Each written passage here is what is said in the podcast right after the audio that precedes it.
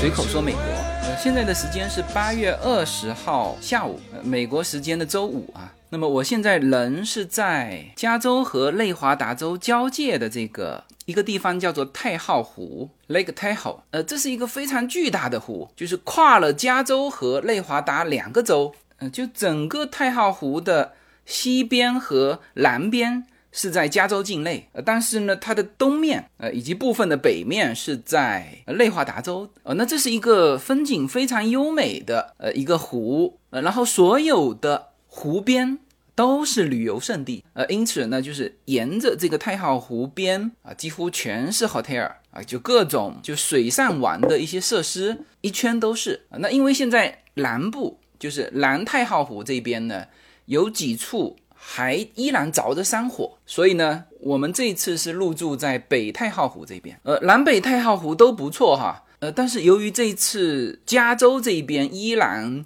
有一些山火还在燃烧，所以说整个湖面还被一些烟尘给影响。呃，我们当然是从这个 L A 沿着三九五号线啊往北开嘛，先路过。这个 Monmouth Lake 门马湖，然后才到这个太浩湖。呃，昨天早上呢，我们在 Monmouth Lake 旁边，呃，有一处天然的温泉啊、那其实不叫一处哈，是一片天然的温泉。泡温泉的时候，那正好碰到了从太浩湖过来的一些游客，那互相就交流情况嘛。他是还没有走进去，他问我们里面这个天然温泉怎么样？那我们说非常好嘛。呃，甚至里面还有一群牛群。如果是在我的会员群的呃这个听友，那基本上你都已经看到我发的一些照片了。就是我们一家人就清晨啊泡在这个露天的天然温泉里面，然后旁边就是一群吃草和喝溪水的这个牛群。呃，那个牛群不是野牛群哈，呃，它我看它耳朵上打着一些印记，那就是 farmer 的这个牛群，大概也有五六十只吧，就是围着你身边，是吧？你泡你的澡，它吃它的草，喝那个溪水，然后它会准确的喝到凉的溪水，因为温泉是从一个源头流下来的，呃，它那边是一片哈，就是说你如就看你喜欢的温度。那我们拍到照片的那个叫心形泉。那个地方几乎是泉眼啊，就是源头嘛。那个泉水是非常非常热的。我在那边就泡下去，让 Yuna 给我拍一张照片，我就泡下去那个二十秒，全身就冒汗，那赶紧起来，然后就到旁边的它这个源头的水继续往下流嘛，然后和溪水是混在一起，那温度自然就降下来了。然后旁边的。就有混在一起的，依然是呃温度低的天然的温泉，但是呢不混在一起的溪水，就是牛可以直接饮用的啊，所以构筑了一幅非常和谐的与自然交融的这种场景啊，所以我就跟外面还没进来的人说，哇，那赶紧进去啊，这个里面是非常好。那他给我们交换的信息是什么呢？是。太浩湖几乎不能去了啊，因为他们是住在南太浩湖。按照他们的说法，就是就整个就被烟尘所所覆盖，你基本上就看不见清澈的湖面。叶子呢，本来也有所犹豫，那后来我们这边酒店都定了嘛，所以我们就直接过来。过来之后发现和他们说的情况几乎是不同的，因为我们住在北太浩湖。那么今天我也发了清晨，就今天的清晨。我们去坐那个玻璃船啊，就是它其实就是透明的塑料船嘛。呃，因为为什么要做这种透明的塑料船呢？就是它的水是非常清澈的，你坐在船里就可以看到下面的就水底的一些岩石啊、鱼类呀啊，各种非常漂亮的水中的风景。那我也在我们的会员群里面发了。就是从高处直接往下面拍的，我们的船和我们的一家人，呃，那是非常清澈的，就是整个是呃湖面是晶莹剔透的那种蓝色、碧蓝色，然后再加上我们坐的是玻璃船，我们一家四个人是分了两艘船啊，非常非常漂亮。所以就是你去的这个地方，或者说你要了解的这个事情到底是什么样啊，必须是自己去亲身经历。那听别人说的呢，它都带有这种片面性，是吧？如果我们按照跟我们交换信息的那一群游客的信息，我们太浩湖可能就直接就取消了，就不来了，就没有这么精美的照片和我们自己的感受了啊。所以这个是其实也是切合今天的所讲的内容的，就是说到底什么情况你自己要去感受啊，你听到的可能都有巨大的片面性。好，那前面就。大致的说了一下我现在的状态，就是说我在旅途中，然后现在是叶子给我三个小时的呃个人自由的时间，然后他们是又跑到湖边去划其他的船去了。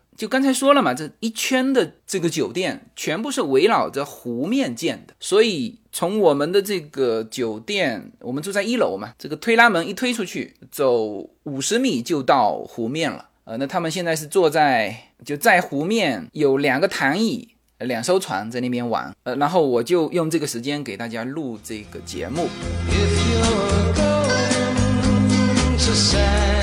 Francisco,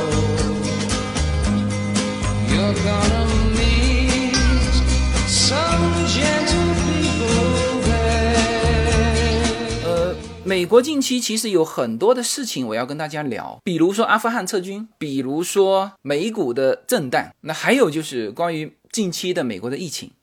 那我觉得这一期呢，我们还是聊美国的疫情、阿富汗撤军和美股的震荡，呃，分别在这一周的会员的节目里面呢，都有给大家做了非常详细的分析。嗯，其实这一周我们会员就到现在为止已经有四期节目。上在我们的会员里面了，那所以大家如果一周一期的免费节目，大家觉得内容还不够，那请大家也订阅我的这个付费的会员节目。然后，如果你订了会员，不知道如何加入我们的微信社群，呃，那就请你加我们社群的管理员，微信是八七二七七八幺四。当然，如果你不懂得怎么买会员，你也可以加这个微信去咨询。OK，那我们就回到本期的话题。我们来聊一下美国近期的疫情情况，这个是很多我们的听友啊，特别是那些子女在美国的呃家长在国内的呃一些听友特别关心的，因为。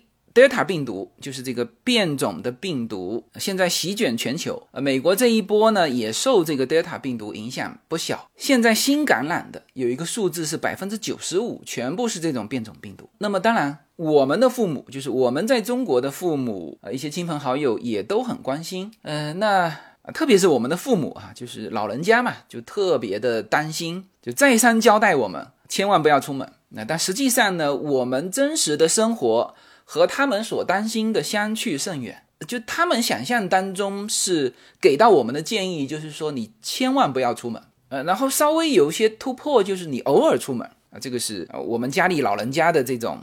这种想法。但真实我们的生活情况是什么情况呢？我们是叫做几乎每天都出门，那偶尔出现的情况是可能有某一天待在家里，所以我们的生活和国内父母他们所感受的。呃，或者说给到我们建议的是恰恰相反啊。那我也说一下哈，就是说这里不存在什么勇敢不勇敢的问题啊。我说一下为什么我们每天都出门哈。首先，小孩要上学，呃，就是还有人可能对美国的情况不太了解，就是说，哎，以为小孩还在上网课。我们的孩子是。上学期哈，就是暑假之前的那个学期，到二月份、三月份的时候，就已经全部恢复到学校上学了啊。当然，他给到你有选择，就是如果你家长慎重，就你可以选择你是上网课呢，还是选择上学啊。那当然，这个我们从 UNA 令的学校反馈回来的信息看，那也有三分之一的呃同学是在家里继续在家里上网课，就不敢来上嘛。但这个。校方把这个自由给到学生，呃，以及家长，那大概是有三分之二的的学生是去上学，所以他原来是两个班嘛，现在就变成三个班，就是原来的两个班少掉三分之一，但是继续上，然后呢，两个班里面的网课的集中一个班，所以说他现在变成三个班，哎，在暑期之前，小孩就已经去学校上学了，那周末呢，我们是正常的有各种的兴趣班。啊，比如说 UNA 的演讲辩论，那也是到实地去上的。然后所有的他们的音乐啊、才艺啊这些的，包括一对一的教学，比如说 Yuna 是上古典吉他，呃，Lin 是钢琴，全部老师是都到家里来的。呃，当然老师都有戴口罩哈啊，所以周末基本上是也是被这些排满的啊。那么这个是就在暑期之前小孩的状态。好，暑期之内，我们给小孩报了两个 summer camp，就是夏令营。这个夏令营是他们学校自己办，那基本上一直上到前一周吧。那那么夏令营基本上是上到上午，那么下午还有时间，那也是各种的才艺兴趣班。以及你看高尔夫球，我就占了优娜的三天时间，就两个下午是去教练那边练习场打嘛，然后还有一个下午我是跟优娜下场啊打九个洞啊，所以基本上我们的时间是一直排得很满，然后这个很满的时间都是出去的，都不是待在家里，所以就是我们的生活状态和国内父母所担心的以及他们期望的。其实是相去甚远，呃，所以在这种情况之下，不是谈什么不存在你什么勇敢不勇敢啊，你你好像是不是不 care 这个这个病毒啊？啊，不不是的，就是现在整个美国社会从今年的三月份起，就各个城市陆续开放之后，然后即使这一波疫情卷土重来，我们看到感染人数的上升，但是呢，从无论是州还是城市。我们看到没有再继续把它分庭的呃任何的这种感觉，无论是政府还是人民，基本上就没人再提这个封闭了，shut down 没有。然后在这个暑期之前，因为那一阵子正好属于就是新的 Delta 病毒还没有来，然后呢那一阵子就大家狂打疫苗嘛，基本上疫苗都是在二月份左右打的，二月份三月份，那么那个时候的感染率是直线下降。所以在这个暑期之前，呃，我们很少听到小孩学校有感染的。然后呢，暑期之后，就是现在美国的这个开学时间，理论上就是如果说是公立学校的话，已经开学一周了啊。但是我们读的是私立学校嘛，私立学校是晚放假三周，就是但是暑期之前哈。然后呢，现在开学也是晚三周啊所以我们的小孩等于是还在暑期中，但是呢，别人公立学校的小孩已经开学了，然后就有很多人就说我们运气很好啊，因为你晚开学三周嘛，为什么？就是说到这个德尔塔病毒的感染，呃，我们身边就但凡开学的这个小朋友的家长，呃，都在通报学校的情况，什么情况呢？就三天两头有小孩感染，好，这个小孩感染了，好就。回去放假十四天的隔离，等你恢复继续来上课。好像我也没有听到说这个恢复之后，他每一个小孩要再检测有什么阳性阴性没有？就是说，哎，原来小孩是呃，就是发烧或者是流鼻涕，那现在这个发烧流鼻涕的情况好了，你就来上课了。就每天都就班上哈都出现这种情况，不是隔壁班哈，就自己班上，所以就是敏感的家长。那几乎是吓坏了，怎么办？那有一些学校你还可以选择网课，但是网课的效果很差。第一，当然你上网课，你家长得在家里陪嘛，是吧？你家家长就不能够去上班了。那第二呢，其实是网课的效果很差，而且上的时间很短。所以在这种情况之下，基本上就是如果是就是敏感的家长，或者说是正常的家长吧，基本上对这种情况都是很害怕的。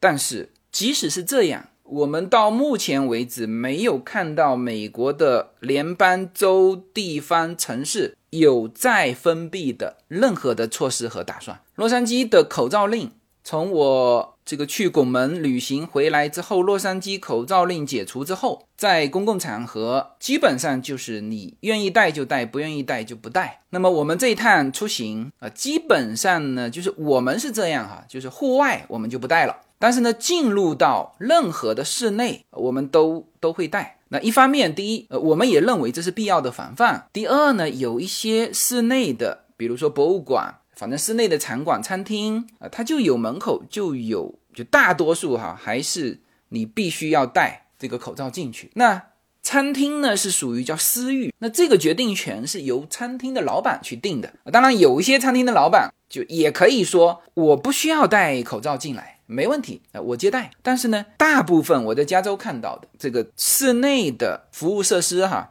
它还是要求我们戴口罩的。当然，餐厅你用餐的时候可以把口罩拿开。加州的餐厅呢，好像还是隔了一个位置一个位置。但是我们现在在这边看到的餐厅就不再隔了啊！你自己要是担心，你就搬到户外去。但是呢，一切都不再受影响啊。那么这个就是我们现在的这个美国啊，或者说我说我看到的吧，至少加州、内华达都是这个样子。呃，那么情况呢，就是这么个情况。哎，那我们是其实这一次出行呃去这个太浩湖，因为我们是是一路向北嘛，我们会。穿过太浩湖到俄勒冈州，但是这次我们到不了波特兰，因为我们还是喜欢休闲一点的。你像太浩湖，我们可能会待三天啊，就在这里，这个他们就在海边上玩啊，天天在那边划船，刚刚还抓了一只小龙虾啊，就是在这边就躺平三天，三天之后继续往俄勒冈，然后我们会顺着那个海岸线回来，呃。我们大家都知道加州一号公路嘛，是吧？加州一号公路就是旧金山往南到洛杉矶的贴着海边的这条路，叫加州一号公路，有无敌的美景。那实际上呢，从旧金山贴着海边的公路继续往北，就你就往俄勒冈的方向开，风景和加州一号公路。就几乎没有差别，然后同时它还有一些不同的景致。这条路线我们没走过，但是我们听到我们去过的朋友都赞不绝口，而它的知名程度又不高啊，我们就喜欢这种的路线。那么这一趟我们就是这个行程。那其实从疫情开始到这次，我们已经是第四次叫远距离的长途旅行，这个时间基本上都在十五天以上，就两周以上嘛。那像黄石，我们是去了三周二十几天啊。这几次旅行分别是在疫情最严重的时候，去年的五月份，美国疫情最严重的时候，我们房车去了黄石，去了二十几天。然后去年冬天啊，这最寒冷的时候，我们去了阿拉斯加看极光，而且还遇上了这个暴风雪。然后今年这个发布就热浪警报的时候，就最热的时候，我们去了美国最热的地方，就是拱门那一带。去了，呃，去了那个波浪谷啊，大家知道波浪谷，它必须每一个人提就一升的水进去，否则你走不出来的，是吧？那这次是第四次，呃，那等于是又是在 Delta 病毒最就第二波卷土重来的时候，我们又开始了这趟新的旅行，呃，所以基本上，呃，疫情没有影响我们的旅行计划。当然，我们每一次旅行都做好了防护啊，呃，包括去年最严重的时候，为什么我们选择开房车？因为开房车你不会跟外界接触，就不住酒店，不进餐厅，是吧？就是跟居家是没有差别。所有从超市买的东西，用酒精擦拭干净，放进房车的冰箱，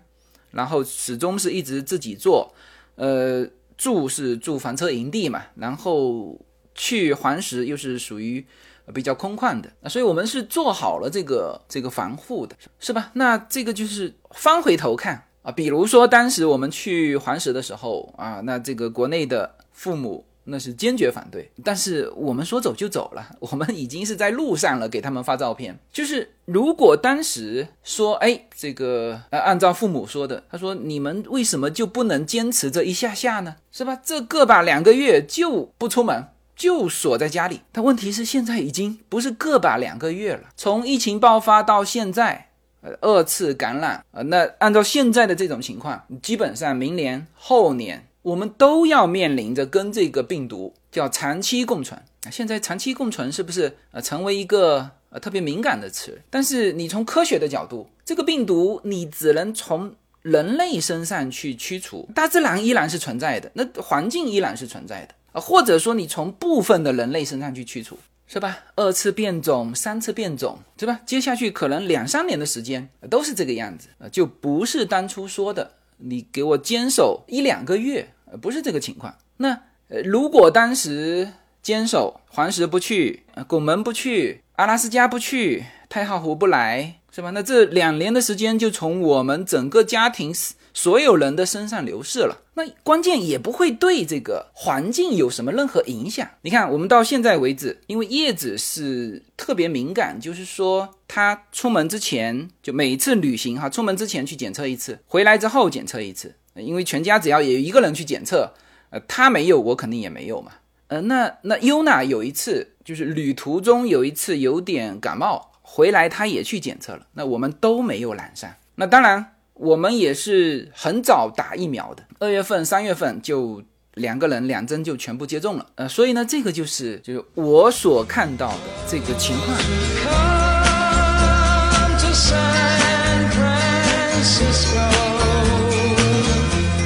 大家好，我们的社群品牌 UNA N LINK 的加州优选商品已经在中美热销中。在美国，你只要在亚马逊上搜寻 Yona Lin Y U N A L Y N N，立刻就会跳出我们的商品。目前 Yuna Lin 这个品牌已经热销到美国一百七十多个城市。在中国，你只要在手机淘宝中同样输入 Yona Lin Y U N A L Y N N。你就可以找到我们 Yuna Lin 的天猫国际旗舰店。如果您是在喜马拉雅上听到这则信息，那么直接在我的这个节目的封面，你会看到一个红色的推车，写着 Yuna N Lin 流油果油。点击进去，也就是我们天猫国际的旗舰店。现在，无论你是生活在美国还是生活在中国，您都会非常方便的能够网购到我们 Yuna N Lin 这个品牌的商品。拿起手机下单，就可以品尝到自由军一家为您分享的加州阳光的味道。谢谢大家。Francisco. 好，那么这个是从个人的角度哈，来，我们来再从这个公众视野的角度呃看一下美国的现在疫情的一些问题啊，包括疫苗的一些问题，以及今后的一些应对。那么这个的情况是在变化的啊，大概在这个 Delta 病毒刚刚出来的时候，呃，那个时候出现的数据啊，最早出现的数据是百分之一百全部是没有打过疫苗的人感染，后来慢慢开始出现说打过疫苗的人少数也在被感染，呃，然后现在大致的一个状况就是，呃，我们可以说没有打过疫苗的人，就是感染率是极为之高的。然后我们现在看到的一些数据哈，就是说很多没有打过疫苗的，他是在反复感染，也就是说，去年四月份的数据有他们啊，今年七月份的数据可能也有他们，就是感染的还是同一批人。这个从我们身边的啊，就是比如说我去上周去我的一个会计师的朋友，就他们事务所呃一群人只有一个人被感染，那一个人就是他们整个事务所唯一一个不打疫苗的。呃，当然不打疫苗还是打疫苗，这个是他的自由。在美国，大家不会说，呃，什么公众给他压力，哎呀，你这个不打疫苗不行，那说不定人家有什么敏感的疾病呢，是不是？但是他就被感染了。然后我们身边的朋友就在洛杉矶的，就是我们五个家庭嘛，就是呃玩在一起的，没有一个家庭被感染。然后唯一就之前也跟我们玩在一起的另外一个搬到。旧金山去的，我们的一户家庭的朋友，两夫妻都被感染了，然后还感染了两次，然后他们也是不打疫苗，那所以就是不打疫苗的，在美国被感染的几率是非常之高的。好，那我们再说打过疫苗，现在的数据一直在变化哈，之前是打过疫苗的几乎没有被感染，那现在这个数字开始上升了，什么原因呢？啊，是因为疫苗对于感染的保护，它经过时间之后。它之前有说六个月之后就开始失效那很明显就是说，一个当然它病毒有有变异嘛，还有一个就是说它本身的药效也在下降。你看哈，我们看到一组数据，就五月三号到七月二十五号在纽约进行的一项研究表明，疫苗对于感染的保护从九十二下降到了百分之八十。然后另外一项研究表明，就是我们在比较辉瑞疫苗跟 Moderna 疫苗的，就是对于新的变种的这个抵抗力哈，辉瑞疫苗的效力下降了百分之三十四，而 Moderna 疫苗的效率只下降了百分之十，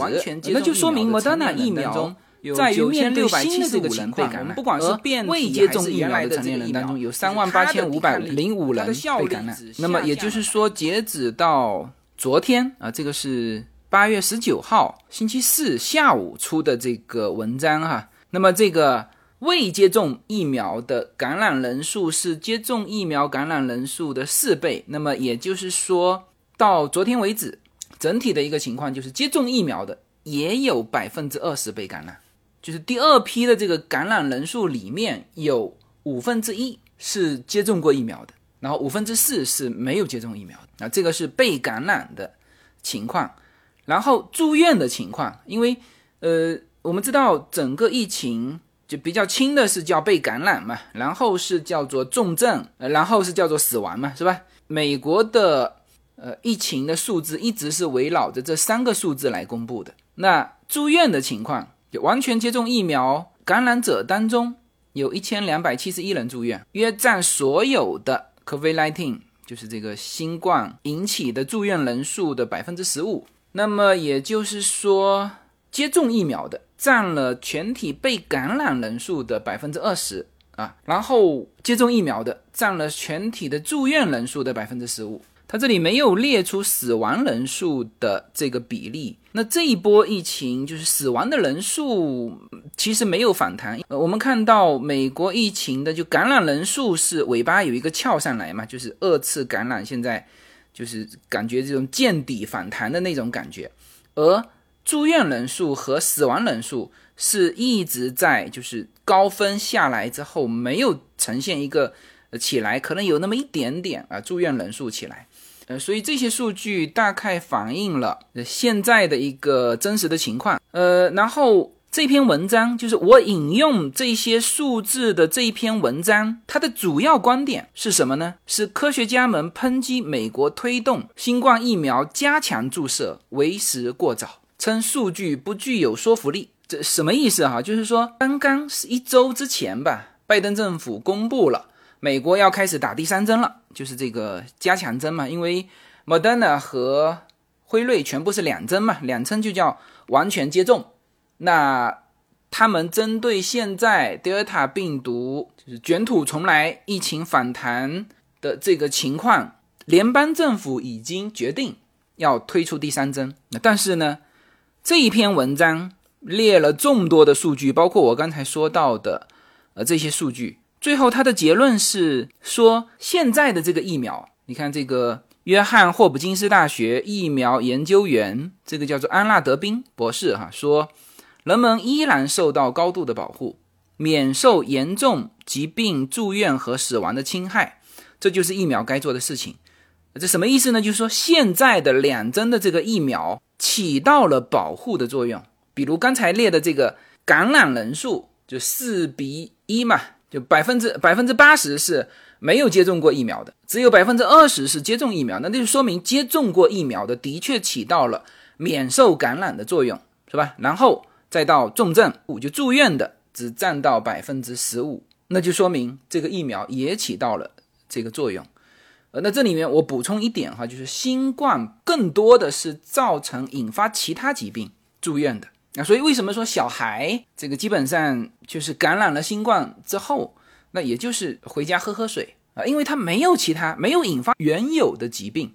呃，就是新冠包括感冒其实也是，就是它会引发其他原有的疾病，呃，然后住院甚至死亡的是原有疾病的死亡，那这个当然就是说两边统计方式不一样造成。呃，这个我们看到的两边的统计数据是是有非常大的差异哈。美国的统计方式，比如说你牙痛引发高血压，呃，他死亡的这个里面写的是牙痛，因牙痛引发。呃，这个我岳父之前就是这个样子，他就是牙痛引发原有的糖尿病的呃一些疾病，但是就是他的这个病情就是在在他的病历里面写的就是牙痛引发，所以这位安纳德宾博士。说的就是现有的这个数据表明了，目前的两针是起到了保护作用。他说，如果我们开始看到接种疫苗的人中更严重的疾病和住院人数的增加，那么这将是一个考虑使用助推器的信号。他这个使用助推器就是加强打第三针。那他这个现在美国的官方的说法就是叫做使用助推器。呃，德宾说，人体的免疫系统是非常复杂的。他说：“虽然疫苗引起的抗体存在可能会下降，导致突破性感染的增加，但是身体还有其他的机制，比如说 T 细胞可以保护某人免于重症。”他说：“数据显示，是的，我们看到了突破性的感染，但是感染是轻度和中度的。”好，那这个是一些科学家的意见，就是说现在还没有到要加强打第三针的呃这个地步。那我们再来看一下其他的观点哈，就是卫生呃联邦的卫生官员表示，即使疫苗预防感染的能力在下降，但是随着时间的推移，它仍能够抵抗严重疾病。那么根据他们的最新评估，目前对严重疾病住院和死亡的保护可能会在几个月内衰减，尤其是那些风险较高的啊，或是在疫苗接种推广早期就接种疫苗的人。那这个是联邦官员的表示。然后，美国食品与药物管理局疫苗和相关生物制品咨询委员会的成员表示，美国的有一些群体现在将从第三季中受益。这什么意思呢？他说，数据确实支持，主要针对中度和重度免疫功能低下的人需要加强针。那么，因此联邦的官员周五就批准了这些人，那这里面包括了癌症跟艾滋病患者以及接受过器官移植的人。注射加强针，因为数据表明他们在注射两剂之后还不能够产生足够的抗体，嗯，那就是说针对这些人可以开始打第三针了。呃，多伦多大学的传染病专家，呃，也说就是六十五岁以上或者长期居住在这个护理机构的人也也要开始打这个加强针。好，那么这个是就是一方面的意见哈，这个总结起来就是说。目前两针的完全接种是可以预防感染和重症的。当然，在众多的人群当中，就从事高风险以及非常早时间就打过疫苗的，就是说他的疫苗超过八个月，那也就是说今年一月份打的到现在，那么他的疫苗可能失效的比较多啊。这部分人群还有什么呢？还有就是六十五岁以上，或者是就接受过器官移植。艾滋病患者以及这些免疫力比较低的，就打过两针之后，这抗体还不够的，这些现在科学家们说这一部分是可以打，但是大部分现在还没有到打的这个时间啊，这个是呃，就是一方面的意见嘛，就是他们是反对拜登政府上周推出的说现在就可以开始打了哈。呃，那当然，他们就说的更精确，说哪一部分可以打好。那另外还有相当的一部分反对的声音呢，其实是针对那些没打的人。你看哈，这个这个人在接受采访的时候就说：“他说我们现在都需要第三剂疫苗吗？不，我们不需要。”然后这个世卫组织和全球卫生合作中心也提到，就是说，就是联邦官员应该把重点放在其他地方，就是美国。还没接种疫苗的，还有百分之四十九的人没有打完两针，就在美国哈，以及全世界各地还没有接种疫苗的人。他说，我们现在要把重心放在这里。那么言下之意就是，你们这些富裕国家已经在开始打第三针了，而贫穷国家有的一针都还没有接种啊，是从这个角度来反对拜登的这个第三针啊。你看，他说在贫穷国家的。穷人正在死亡的情况下，增强整个美国的这个第三针啊，是聋子啊，是会被广泛认为叫漠不关心啊。那当然，这个是就是美国永远有一批人是在批评政府的，就是你政府出台什么，他都会找出理由。那而且就是说，这部分人是希望看到这种文章的啊，所以我们看到了这篇文章啊。但总体来说，我觉得最后一番话。还算总结的比较好哈。总体来说，我们认为这是一个错误的决定。那我们可以二者兼而有之。他说，我们既需要对于部分的群体加强第三针，同时我们要继续成为世界各地疫苗的武器库啊。我们要提供充足的供应给到就还没打疫苗的以及美国之外的没有打过疫苗的呃这些人群。呃，那么这个就是就关于美国。这个疫苗的这个效果效力啊，就是它是有在递减的，但是呢，它依然起到了保护的作用啊，特别是在住院人数上，呃，无论是在感染人数还是住院人数上啊，这个都都是呃，这个都是四到五倍、六倍的差别，就是和没有打过疫苗的呃这个人数相比哈。然后对于这个拜登上周提出的这个第三针计划啊，他们提出了自己的一些看法。那当然，我非常赞成的就是那些还没打的人，你如何鼓励他们去打了？呃，以及在贫穷国家的这种接种啊，这些我是非常赞成的。那我这里顺带说一下这个美国的第三针计划，这个美国是两天之前吧，八月十八号，拜登政府发布了一项声明，即就是将向所有的美国人提供新冠疫苗的加强针。美国政府建议所有接种了辉瑞和莫德纳疫苗的美国人，在接种的第接种第二针的约八个月后，应该接受第三针的加强针。那么，按照这个计划，预计今年九月二十号那一周开始，所有的美国成年人都可以接种加强针。因为当时是按照这个时间呢，应该就是一月二十号，美国成年人开始接种啊，那就是推八个月，那就九月二十号就开始就可以开始全面接种。你看这里还有一个精确的数字，就是新冠疫苗的对于感染的有效性从百分之九十一点七下降到九下降到七月底的。百分之七十九点八，这就是刚才说的百分之八十的那个数字哈。那所以开始要开始打这个第三针，然后它的这个顺序跟当初打第一针的时候是一样的，就是首先提供给今年年初接种第一针的脆弱人群，包括医护工作者、养老院居民以及长期护理机构的居民和其他老人。然后这个加强针啊，美国有足够的疫苗供应给所有的美国人。加强针会在全国大约八万个点提供，然后这里面他还提到了一个数字哈，就过去两周内，那这就是就病毒变异嘛，开始疫情反复以来的这两个月，接近七百万人去选择接种第一针，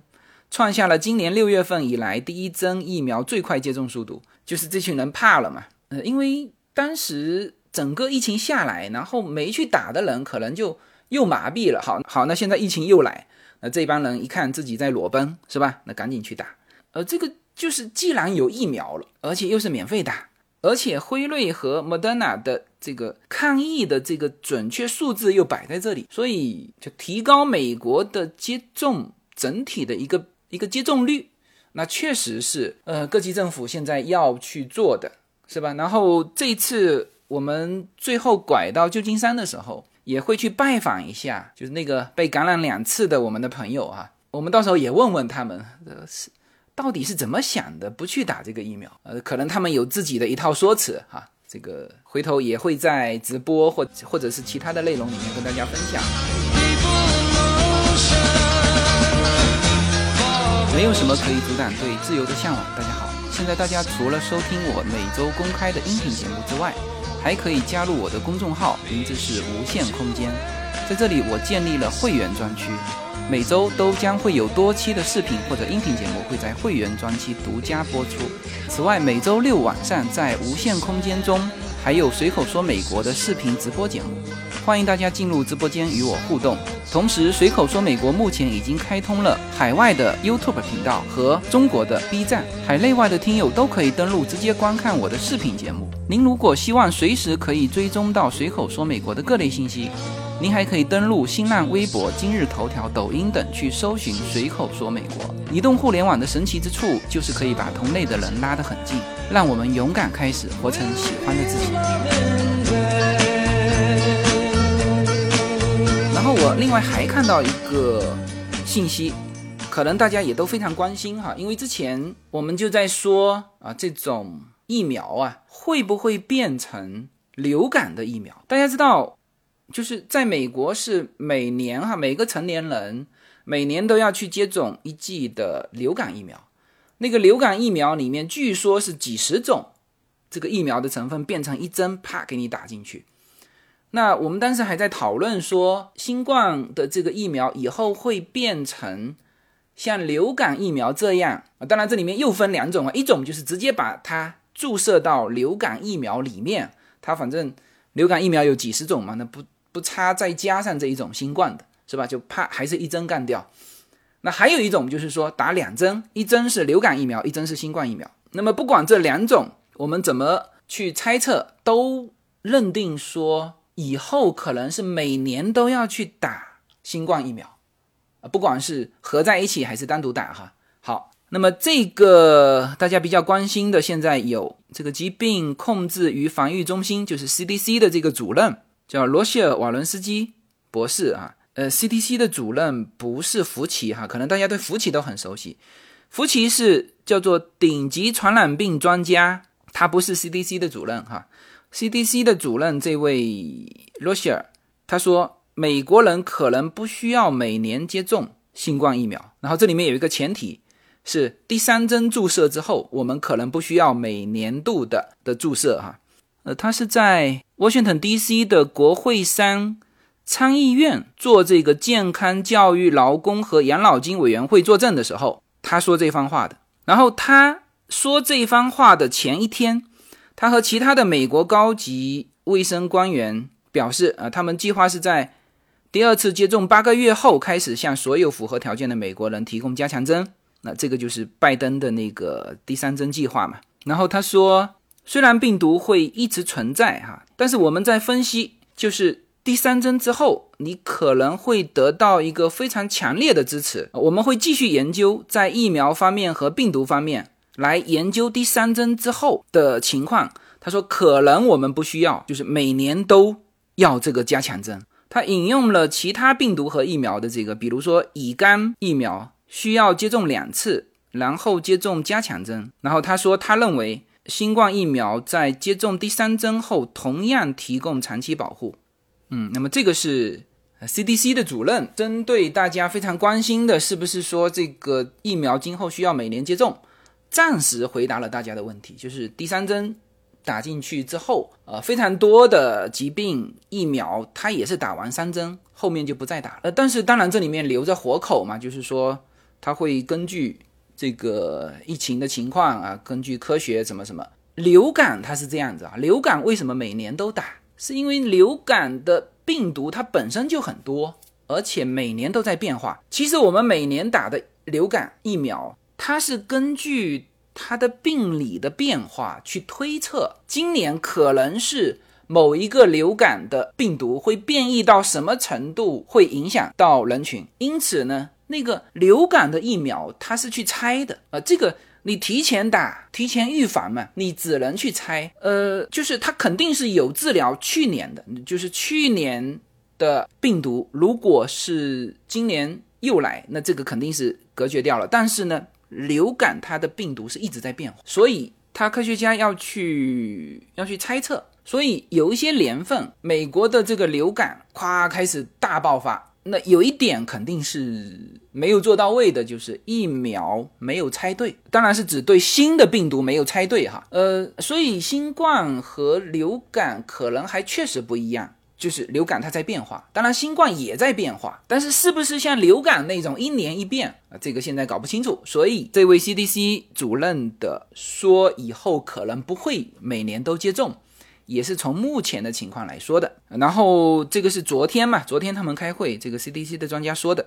然后福奇昨天说了什么呢？福奇说，呃，美国正在扩大新冠疫苗的生产，以向世界捐献更多的剂量。呃，那么他这番话呢，很显然也是针对世界各地的科学家都谴责这个富裕国家向已经完全接种疫苗的人提供加强注射，而。其他国家数百万的人却无法接种疫苗，他是针对这一点说的。他说我们正在努力的极大的扩大生产能力，使我们能够向低收入跟中等和中等收入国家捐献数亿的疫苗。然后福奇说，美国已经向八十个国家提供了超过一点二亿剂疫苗，并且向世卫组织共享捐献了四十亿美元的资源。那当然，他也提到，他就指责嘛，他说美国有九千万人有资格接种疫苗，但是却没有去接种。他说我们希望尽可能的为未接种疫苗的人接种疫苗。然后他同时也提到刚才这位 CDC 的主任说到的啊，他说一旦 Delta 的感染放缓，呃，新冠可能成为一种地方病，在人群中保持比较低的水平，就像流感一样。尽管新冠更致命，但是福奇说。他怀疑新冠与需要每年注射一次的流感会是相同的，也就是说这个是不同的。是否反复接种？就他怀疑是否要反复接种以保持高水平的保护。他说：“我不认为情况会是这样的。”他说：“我认为第三针会让我们走很远的路。”那这个就是福奇说的，好吧？那么这个就是大致的，就是最新的哈。美国，你看我我读到的这三篇文章都是昨天。在 CNBC 的呃，有一些甚至是在专业版上看到的。这就是美国最新的一个情况了。那么从这个节目的后半段，这个美国的整体社会的视角怎么看现在的这个疫情反弹以及今后？那么从刚才我读到的一些数字啊，一些观点，大家应该就非常清楚。所有的观点里面，就是各种观点都有，包括拜登退出第三针，福奇跟 CDC 的主任是赞同，而且认为说第三针之后不需要有每年。加强，呃，这是一派观点。另外一派观点就是说，我们需要不需要有第三针？是不是？你这个第三针，你还不如给那些没有打的。这里面就包括了美国境内的这个九千万人，有资格接种但是不去接种。还有就是说，世界上一些穷的国家，第三就发展中国家啊，这些人家是没有条件接种。第一针都还没有，而你富裕国家在开始搞加强针，是吧？嗯，这个是这些科学家从这个方面去去反对。所有所有所有的这一些，大家会发现，只有一个观点没有被表达过，就是什么呢？就是这个社会重新陷入封闭。所以，所以这个观点现在根本没有人提。也就是说，目前美国面对这个疫情，它的武器就是疫苗。不考虑封闭的因素，那么无论这个疫情如何反复，那么无非是上不上第三针加强针的问题啊！你再恶劣，我每年都上加强针的问题，是吧？是在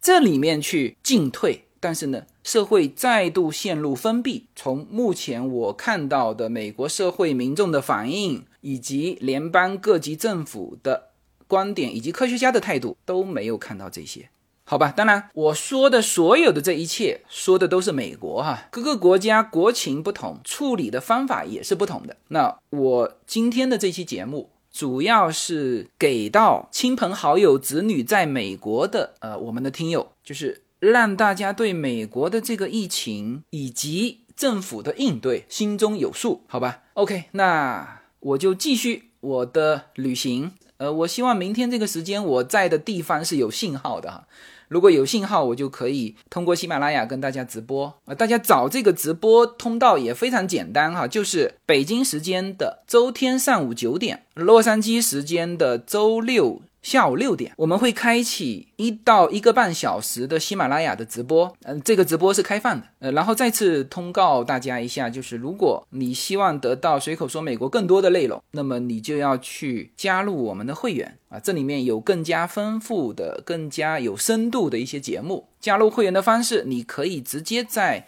喜马拉雅上点击我的名字，你就会发现有一个。会员专区啊，当然也可以加微信八七二七七八一四，直接找我们的管理员询问如何进入我们小平台的会员以及我们的会员群，好吧？那这期节目就到这里，谢谢大家。